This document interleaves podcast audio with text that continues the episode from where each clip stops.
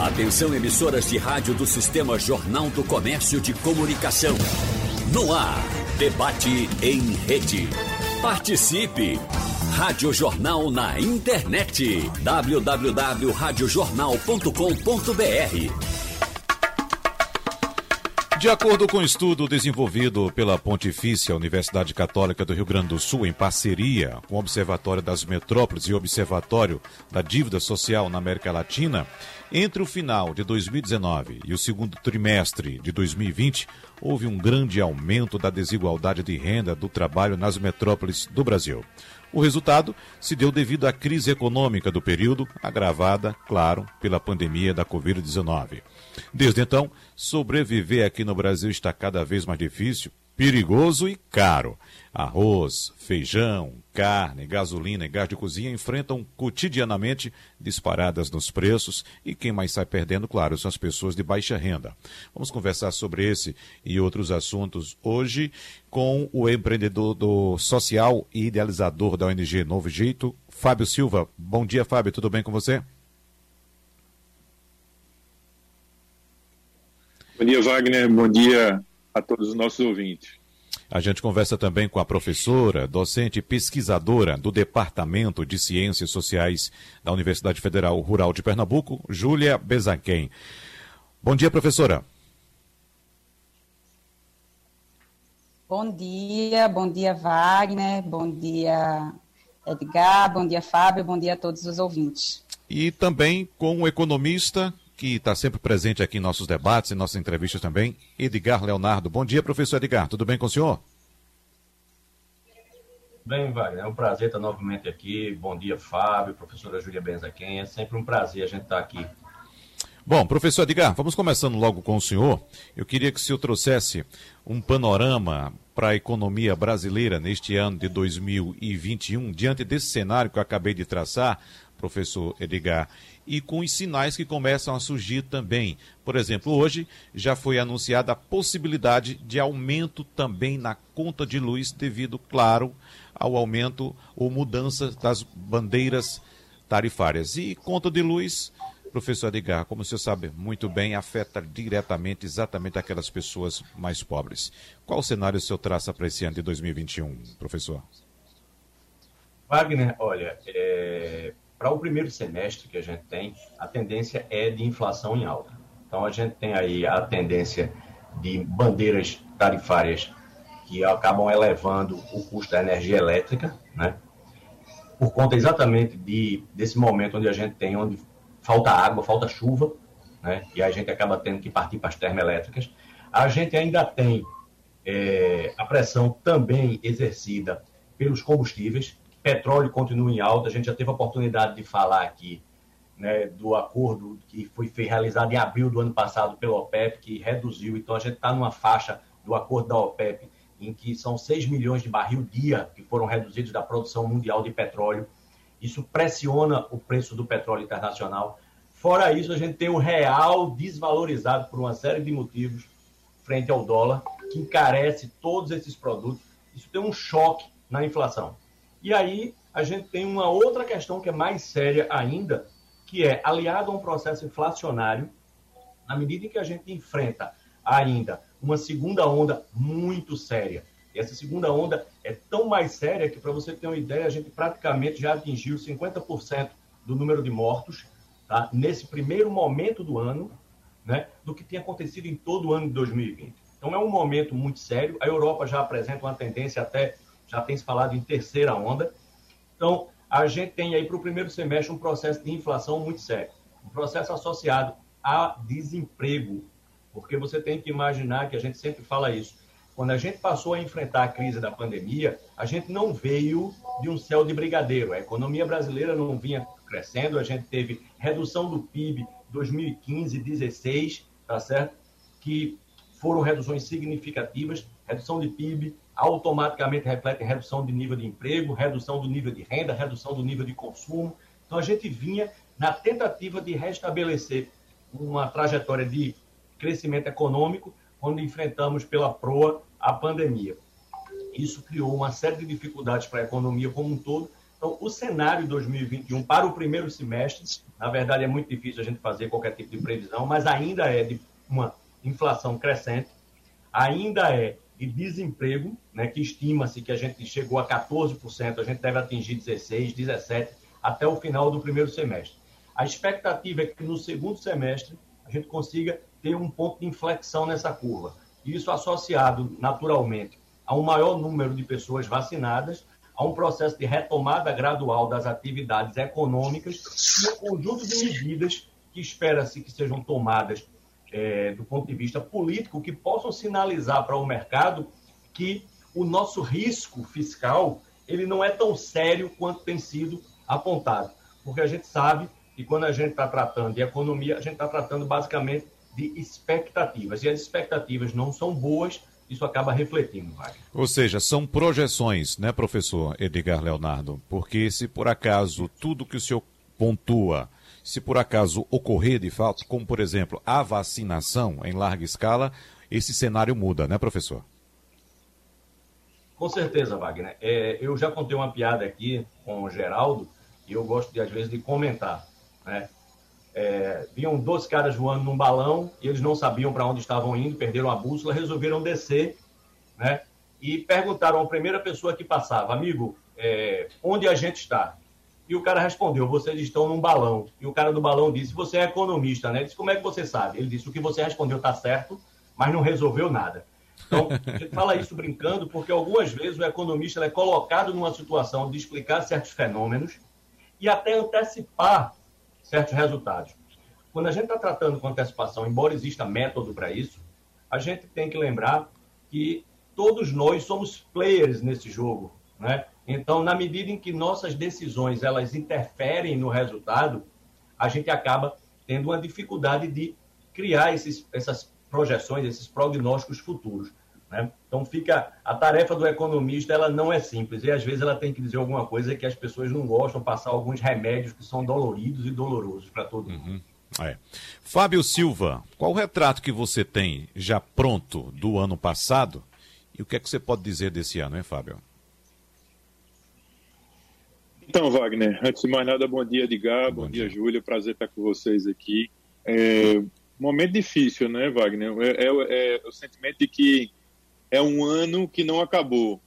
2020, 2021, a gente não, não teve aquela passagem de bastão. Então, lá no início do mês de março, quando é, ficou muito evidente que a gente vinha por aí com dias muito difíceis de pandemia, o setor social ele se posicionou como a tentativa da a máquina pública ela é muito burocrática, ela é política, ela toma ela tem dificuldade da tomada de decisão rápido, ágil, diferente do setor social que consegue se conectar ao empresariado, ao setor, a, ao, ao mundo religioso, a convocar voluntários.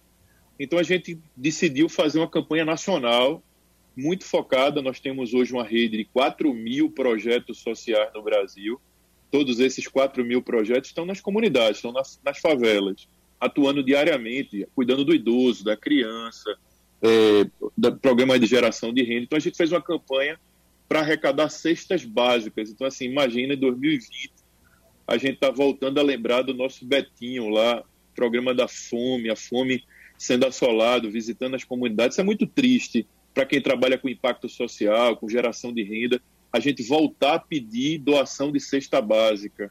É, então, a gente fez uma campanha nacional e conseguimos ajudar 415 mil famílias no Brasil durante os meses de março a agosto, com a cesta básica, material de higiene pessoal, álcool gel.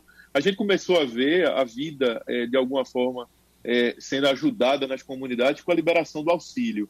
De fato, o auxílio é, foi um, um um acalanto muito grande para as comunidades. Quando chegou no mês de dezembro, o auxílio se encerrou, a gente focou muito em programas de geração de renda, então a gente estava buscando tracionar um milhão de brasileiros da base para o empreendedorismo de base comunitária. E aí, quando chega em março, um ano depois, tudo fecha novamente, lockdown nas cidades, nos grandes centros, e dessa vez o auxílio ainda não saiu, e tem uma previsão para a saída do auxílio em abril, com valor entre 150 reais e 370 reais. Não está muito claro ainda qual é o valor, para quem, de que maneira. Essa falta de informação, essa falta de clareza dificulta ainda mais a vida das comunidades mais vulneráveis. Então, Wagner, amigos, nossos ouvintes, eu tenho visitado manhã, tarde e noite as comunidades e, de fato, o que mais dificulta nesse momento, além do momento que a gente está vivendo, é que as doações caíram demais. As doações caíram muito. Só para vocês terem uma ideia, um grupo pernambucano fez uma colisão em 2020 de três grandes empresas e fez uma doação para o estado de Pernambuco de 100 mil cestas básicas. 100 mil. A gente conseguiu doar essas cestas no Sertão, no Agreste, região metropolitana, Mata Sul, Mata Norte. Esse mesmo grupo econômico, nessa semana, fez uma doação de mil cestas básicas então, em 2020 foram 100 mil cestas básicas e esse mesmo grupo de mil cestas básicas. O que o empresariado tem dito em relação à doação e participação é que tem muita gente agora com a pauta da vacina, grupos se reunindo para tentar a discussão da vacina, como ajudar na logística da vacina. Mas, enquanto isso, a gente tem uma população invisível, desassistida, que está passando fome e não tem nem previsão da chegada da vacina. Então, o grande medo, Wagner, nesse momento é que, que tamanho é, de, de, de, problema social a gente tem. Porque, assim, a fome, a fome é, quando você chega no, no, na sua casa, seu filho não tem o que comer, a panela está vazia. Assim, um dos caminhos é a criminalidade, a criminalidade crescer, furto, assalto, invasão. Então, a gente está tentando, como setor social, é, é, estender o máximo possível essa corda. Agora, lembrando que não está fácil e a gente precisa fazer com que todo mundo é, possa se mobilizar para ajudar. Ô Fábio, só para fechar essa questão, já é possível afirmar taxativamente que essas doações que caíram, como você se referiu, elas caíram devidamente ao, à crise econômica, ou seja, os doadores também estão em dificuldades e não estão conseguindo sequer fazer doação? alguns fatores. O primeiro é quando você tem uma, quando você tem uma o que eu chamo de atmosfera, atmosfera de esperança, de que está todo mundo ajudando, que vamos lá, a gente que vai vencer. Me parece que era essa atmosfera de março do ano passado. Não é essa atmosfera de agora.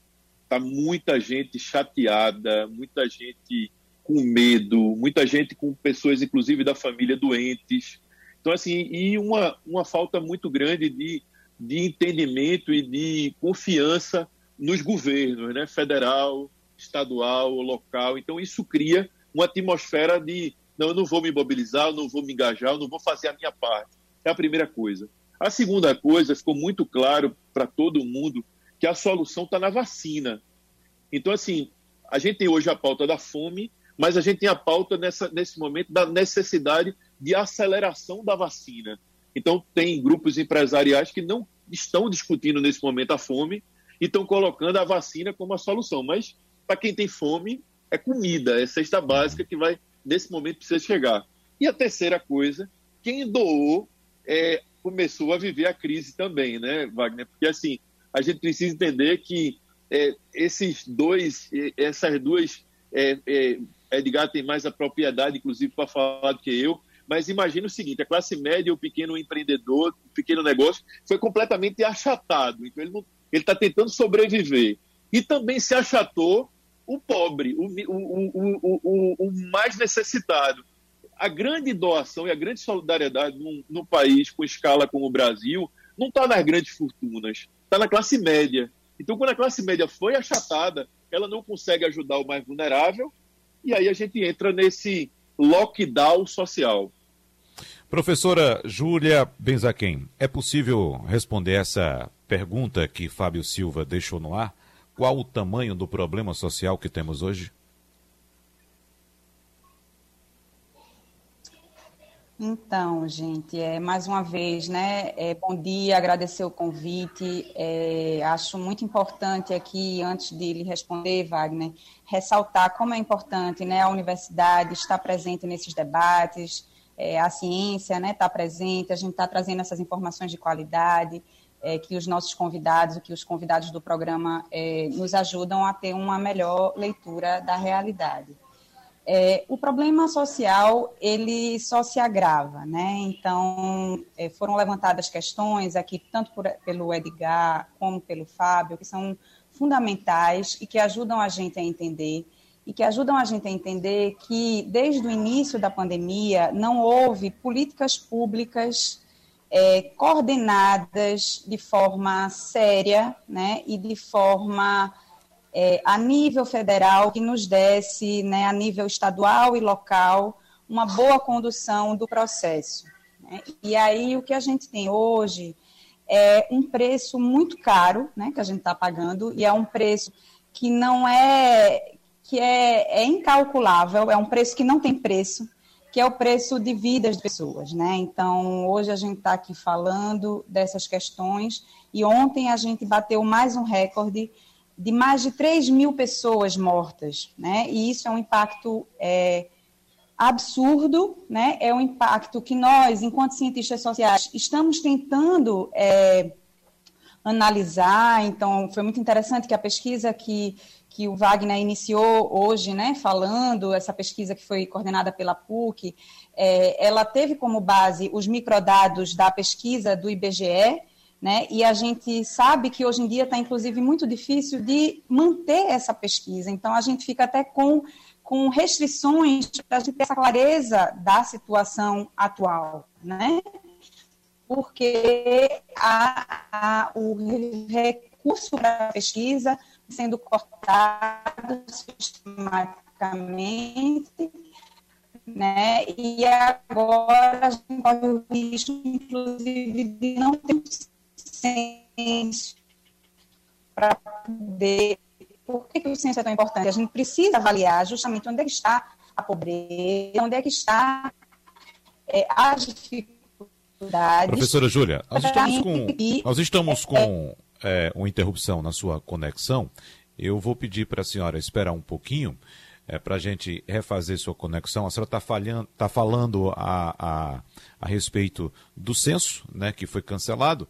Professora Júlia, será que a gente consegue estabelecer uma comunicação agora? Vamos ver, né? A gente mudou aqui a conexão para ver se melhora. Aí uhum. vocês avisam se tem algum problema, tá? Porque para mim está sempre aparecendo bem aqui. Certo. Então, é, eu acho que eu parei falando um pouco dessa dificuldade da gente ter a real noção né, da, da situação que tem. Apesar que a gente sabe, e com todas as dificuldades estão sendo feitas é, algum, várias pesquisas, né? Então, a gente tem colegas do Departamento de Ciências Sociais da Rural, então a, a colega Letícia Jalil está fazendo uma pesquisa super importante com mulheres é, camponesas, né, que significam quilombolas, indígenas, mulheres trabalhadoras rurais, é, e o, o, impacto da pandemia na vida dessas mulheres, né? Então, o impacto é absurdo, a insegurança alimentar é enorme, questão de fome, que já foi levantada aqui, é muito forte, né? Então, é, perda de espaço de comercialização desses produtos. É, e, e, a questão da vacina, que eu falava também anteriormente, que não sei se a conexão é, permitiu, né? que assim nós temos um, um, o SUS, que é o Sistema Único de Saúde, que é um sistema reconhecido internacionalmente pela sua capilaridade, pela sua capacidade de chegar nos lugares mais difíceis, né, desse nosso país, que é um país continental e que é, teríamos todas as condições, sim, de estarmos é, em, em, vanguarda, né, vacinando um grande número. A gente tem dados de ontem, 6% da nossa população que foi vacinada com a primeira dose e somente 2% que foi vacinado com a segunda dose. Né? Então, o que ainda é, é uma taxa muito, muito é, insignificante para aquilo que a gente precisa porque só é possível ter economia, só é possível.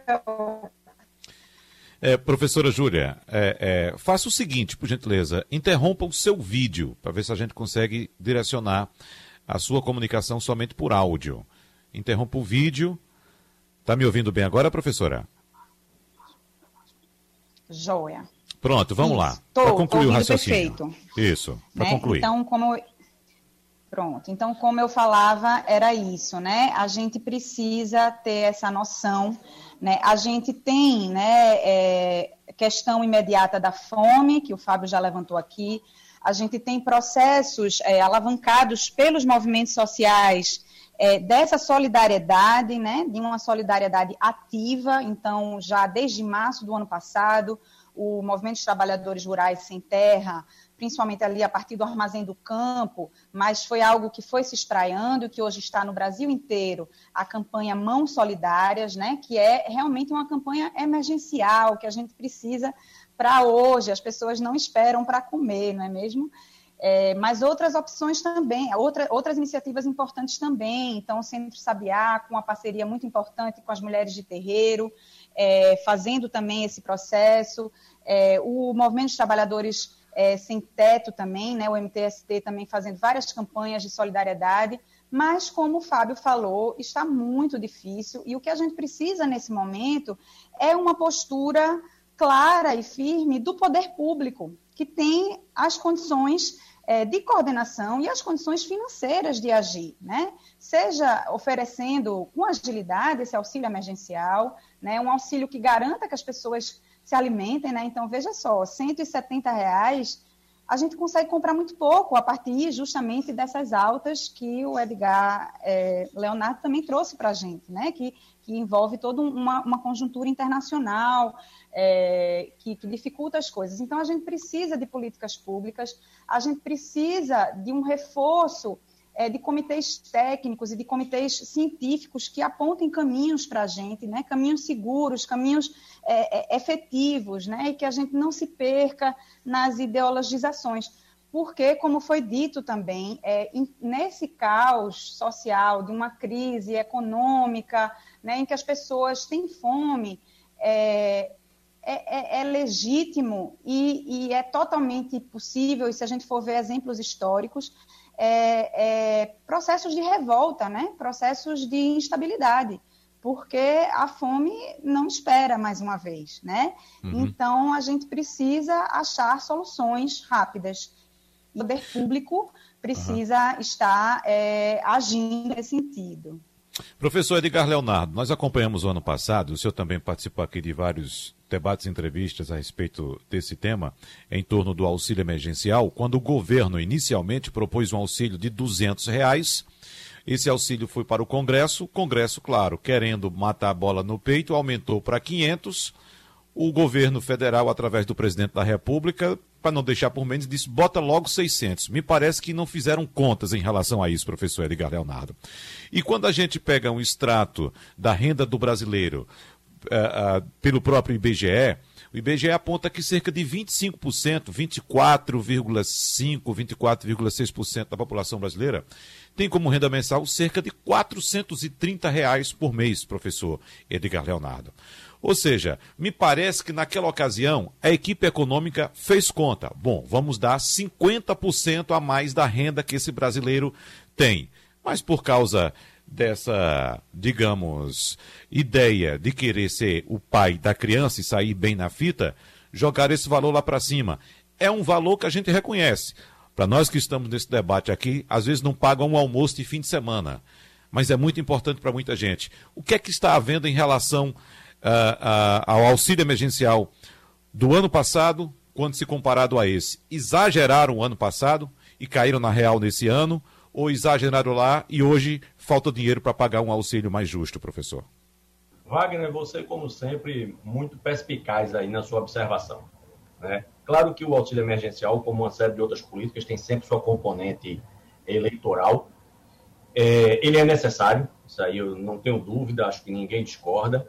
O, o que acontece é que o auxílio emergencial, ele no ano passado, ele injetou na economia quase 300 é, é, bilhões de reais. O que acontece é que a gente saiu de, 19, de 2019 com um, uma dívida né, do governo federal de 95 bi. Fechamos 2020 com 743 bi, ou seja, uma evolução muito grande. Claro, é um momento de crise seríssima, uma pandemia mundial, isso era esperado.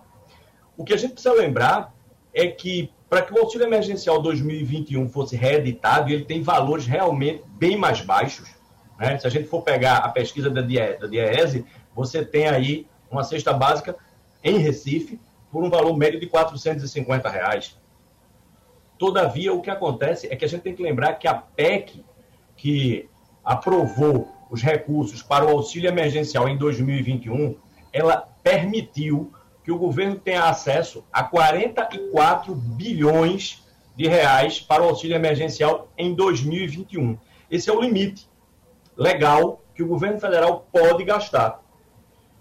Se você fizer uma conta simples, né, a gente teve mais de 60 milhões de brasileiros que foram beneficiados em 2020, mas desses, a gente tem aí três que vão ter que devolver porque eram, eram dependentes de imposto de renda, a gente tem alguns que estavam ligados, por exemplo, ao sistema prisional de alguma forma, recebendo benefício.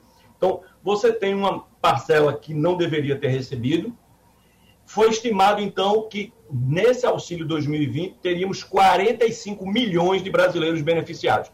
É uma conta simples. Se eu pegar né, lá atrás os 44 bilhões que foram é, é, autorizados para 2021 e dividir pelo número de 45 milhões, eu vou ter exatamente aí em torno de mil reais per capita por cada um dos possíveis beneficiários. Né? Então, a conta é muito simples. O que é que o governo fez? Eu preciso estender isso por pelo menos quatro meses. Então, vai dar uma média de valor de 250. Né? Como é que esse valor foi distribuído? Isso foi né, na MP. 150 reais para aquele que mora só naquela unidade residencial. Mudou-se a regra, agora apenas um CPF será contemplado para cada endereço. E aí você tem 150 reais para alguém solteiro. Se for uma unidade familiar, 250. E se for uma mãe solteira, 375. Isso é pouco? É. Mas o que eu observo é que a conta que foi feita foi quanto eu tenho autorizado para gastar. Por que autorizado para gastar? Porque senão você corre o risco de estourar o teto dos gastos e você pode, inclusive, quem assinou, o ordenador de despesa, responder né, por conta disso. Então, eles precisam ter autorização do Congresso, por isso que foi para. É, é, é, é foi a PEC, né, que foi primeiro tramitou no Senado, depois ela vai para o Congresso, foi aprovada e foi liberado 44.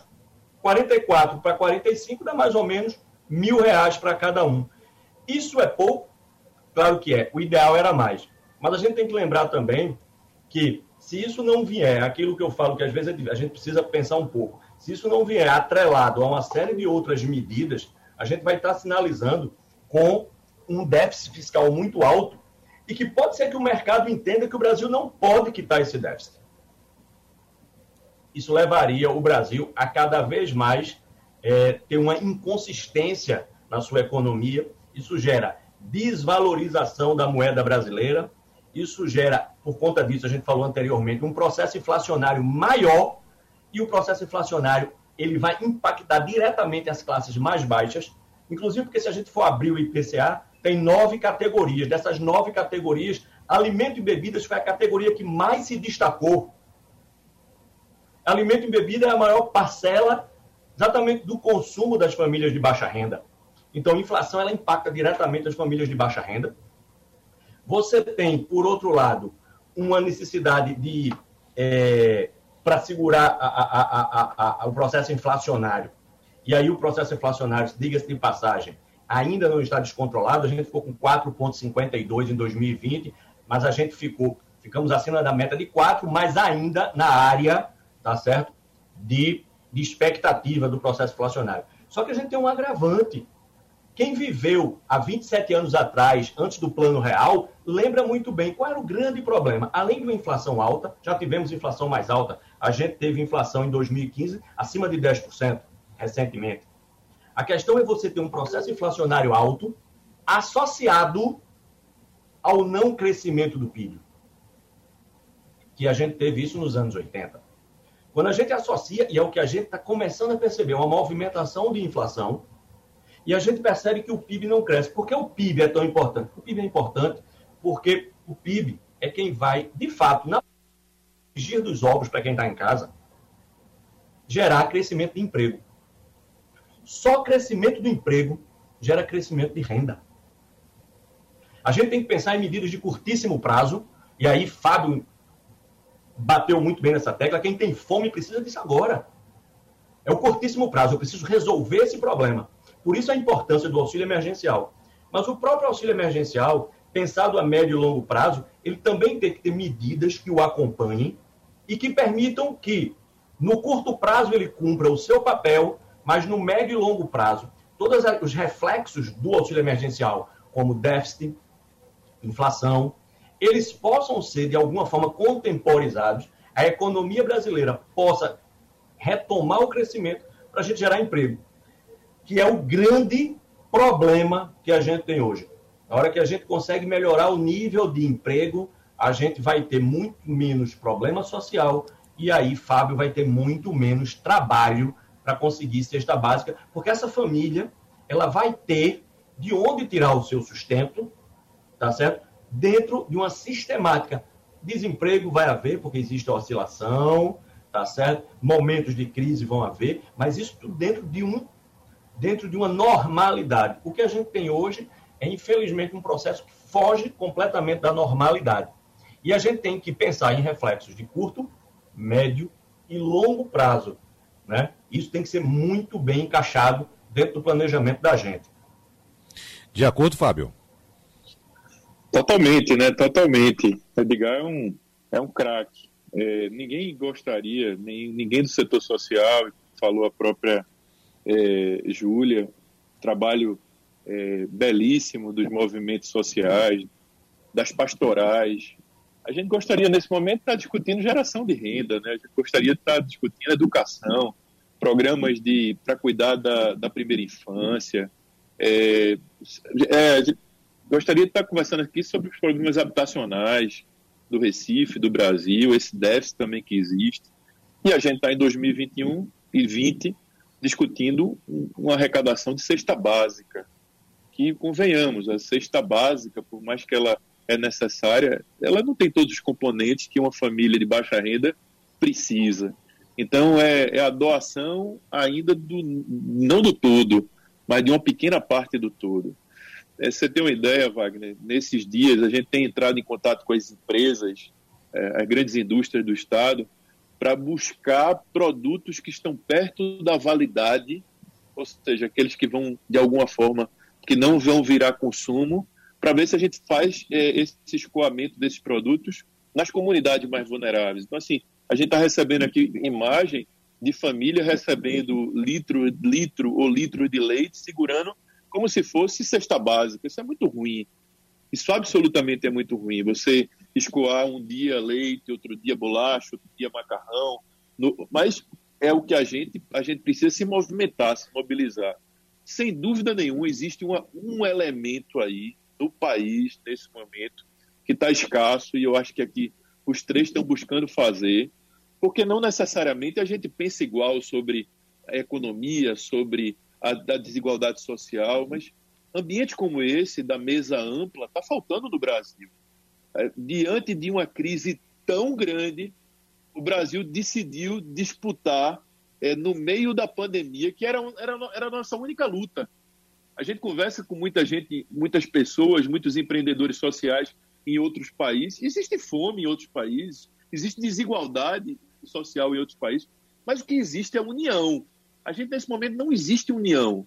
A falta da união, a falta da união, de sentar na mesa, um estica a corda para a federação, o outro estica para o Estado, no meio disso está o pequeno empresário, no, no meio disso está a desinformação. A gente precisa, todo mundo aqui também sabe disso. Nós somos um país com baixo índice de educação, onde temos baixo índice de, de, de, de educação, a desinformação é muito grande.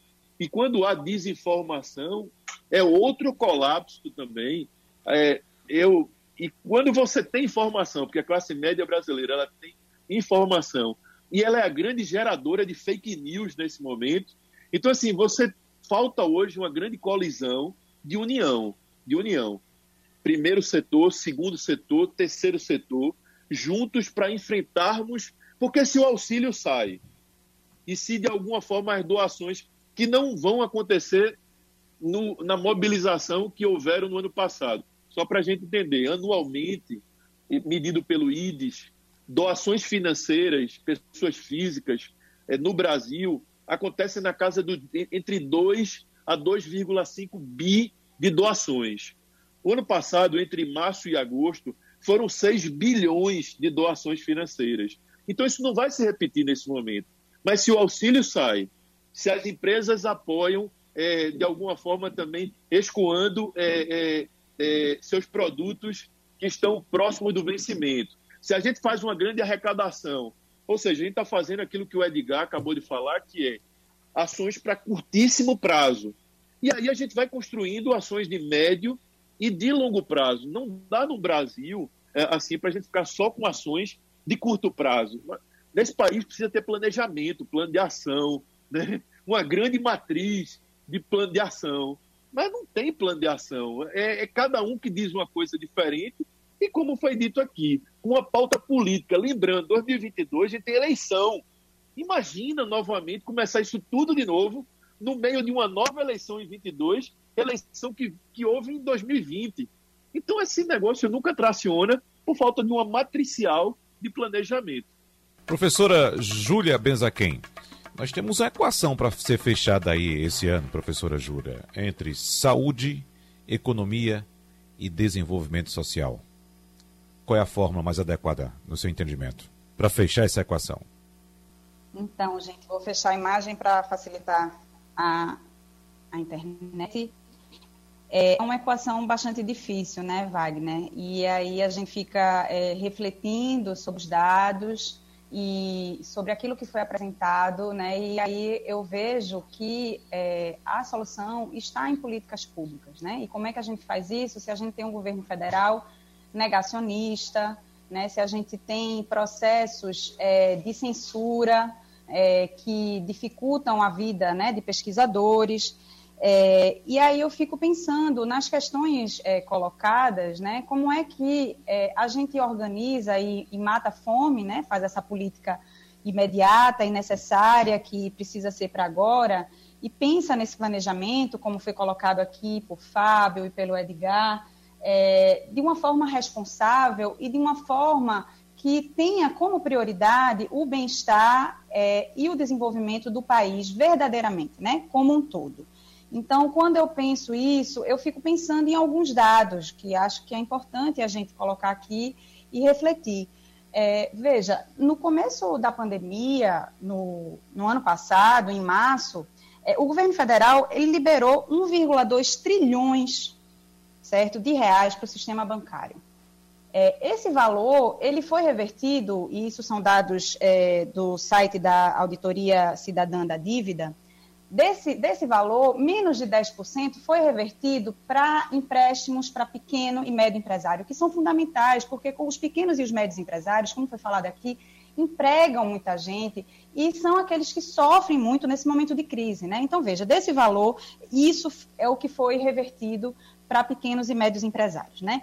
É, recentemente, a gente teve também, é, por pedido do, do, governo federal, um perdão de dívidas e isenção de impostos de igreja de 1,4 bilhões, certo? Então, isso a gente fica pensando, gente, a gente precisa desse valor, desse dinheiro para matar fome, né? E precisamos de ações coordenadas, precisamos de políticas públicas, precisamos de uma liderança forte, a gente está com dúvidas sobre o nosso ministro da Saúde recentemente, né? Então, como é que a gente consegue dar força a isso, né? Como é que a gente consegue dar força a isso sendo responsável, certo? É, não é distribuir dinheiro por distribuir. É claro que a gente precisa é, é garantir a geração de, de, emprego, a geração de renda, né? E isso se faz com planejamento.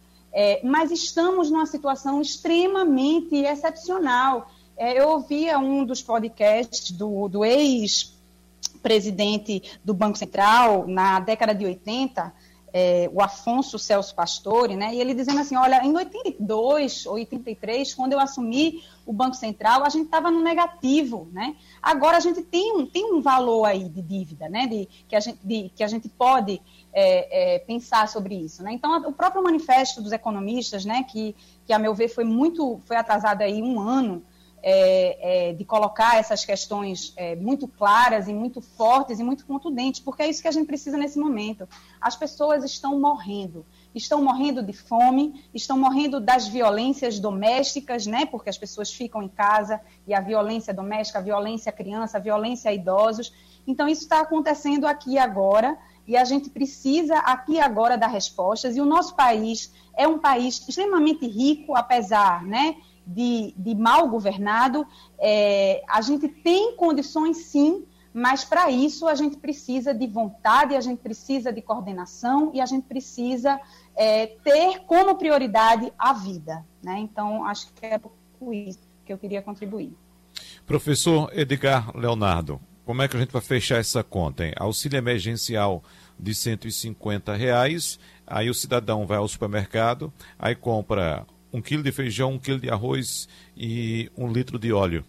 Já se foram aí cerca de 20% desse auxílio emergencial. E para fechar o resto do mês, hein, professor Edgar Leonardo?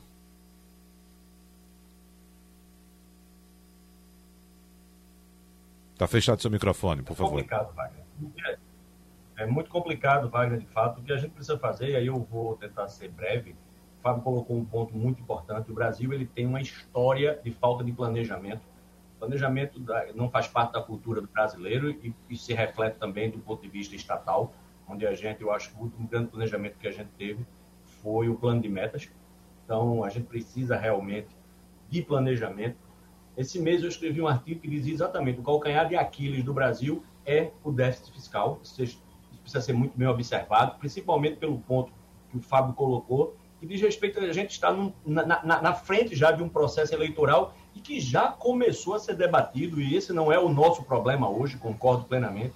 E eu queria ressaltar um ponto que a professora colocou muito bem, quando a professora fala né, que nós somos um país rico. Eu sempre brinco, eu digo, o Brasil se esforça muito para não dar certo. Né? Então, Isso mesmo. É, é preciso muito esforço para a gente não dar certo, e a gente vem se esforçando realmente para não dar certo, né?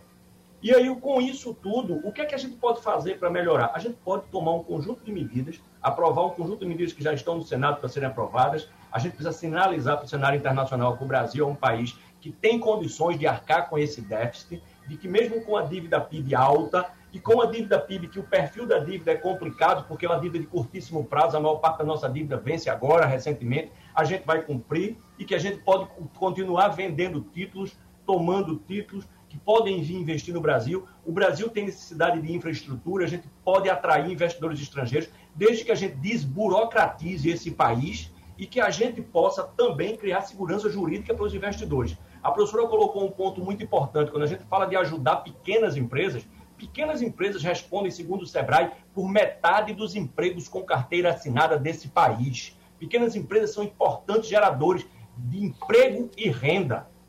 E a gente precisa lembrar que a maior parte está sofrendo. A gente tem 600 mil empresas pequenas que foram fechadas no ano passado, que geraram desemprego e tem pequenos empresários que agora estão na fila em busca do auxílio emergencial, pessoas que há três anos atrás não precisavam disso. Então, a gente precisa sim criar condições nesse país para que a gente possa salvar as pequenas e médias empresas, com isso salvar 50% dos empregos com carteira assinada, né? E criar essas condições vai garantir que a gente pare de dar voo de galinha, que a gente comece a se planejar para que o Brasil possa cumprir o seu papel de crescer e garantir para a sua população um desenvolvimento econômico, social, mais justo, como a gente merece. Fábio Silva, para a gente fechar, diga aí como é que as pessoas que estão nos ouvindo agora podem fazer para colaborar, fazer doações à ONG Nove Jeito e, claro, amenizar um pouco o sofrimento dessas pessoas. Wagner, então, é, acho que eu, eu queria trazer uma mensagem diferente de doar para o novo jeito. Eu queria trazer uma mensagem para que todo mundo que está nos ouvindo nesse momento possa fazer alguma coisa no seu território, onde está inserido. Exemplo, sabe aquele grupo de WhatsApp do seu prédio? Faz uma mobilização de doação de cesta básica e coloque o seu prédio para atender a comunidade vulnerável do entorno do seu prédio. A mesma coisa na empresa, coloque a sua empresa para cuidar do seu território. Imagina o que está acontecendo agora nesse momento com Ipojuca, com Porto de Galinhas, com todos os restaurantes fechados, com aquele, aquele problema de swap, aquele avancamento de swap, ele ainda permanece ainda, existem é, é, é, um histórico social nesse momento acontecendo naquele território. Então, assim, mais do que doar para o novo jeito de qualquer ONG, nesse momento eu acredito que nenhuma frente humanitária é maior do que a, o papel do indivíduo. Se mobilize, se engaje. Sabe por quê? E aí eu vou fazer um pouco de medo aqui também nas minhas falas, que eu acho que a gente tem que ter a fala da esperança e a fala do, da, do que está acontecendo. Do impacto. A, a, o entretenimento da classe. É, do impacto. O entretenimento da classe média é o Big Brother. Então, tá, a audiência do Big, do Big Brother nunca foi tão alta quanto agora. O entretenimento da, da base da pirâmide não está acontecendo. Os campos de futebol estão fechados, então assim não tem futebol não teve carnaval, não tem praia, não tem praia, e as igrejas estão fechadas. E, e una isso à fome. Então, assim, não, não tem nesse momento o, o, a, a, os, as fontes de desgargalar esse momento que a gente está vivendo. Então, assim, vamos doar também, vamos participar, vamos fazer alguma coisa por uma questão de, de da tentativa de pacificação social porque se isso não acontecer, pode ser que a gente aconteça no Brasil, na nossa cidade, no nosso estado, alguns fatos, e no final a gente vai, vai culpar quem está com fome. E não é assim. Então, assim, olha para o seu território, coloca seu prédio para fazer alguma coisa, a sua empresa, a sua igreja, faz um, se mobiliza como grupo de amigos e faz alguma coisa, identifica quem está precisando e pode ser que nesse momento quem esteja precisando, inclusive, seja a gente da sua própria família que está precisando. Uhum. Muito obrigado, então. Nós agradecemos ao empreendedor social idealizador da ONG Novo Jeito, Fábio Silva, a professora pesquisadora do Departamento de Ciências Sociais da Federal Rural de Pernambuco, Júlia Bezequem, e também ao economista Edgar Leonardo. Muito obrigado a todos. Sugestão ou comentário sobre o programa que você acaba de ouvir, envie para o e-mail ouvinte@radiojornal.com.br ou para o endereço Rua do Lima 250, Santo Amaro, Recife, Pernambuco.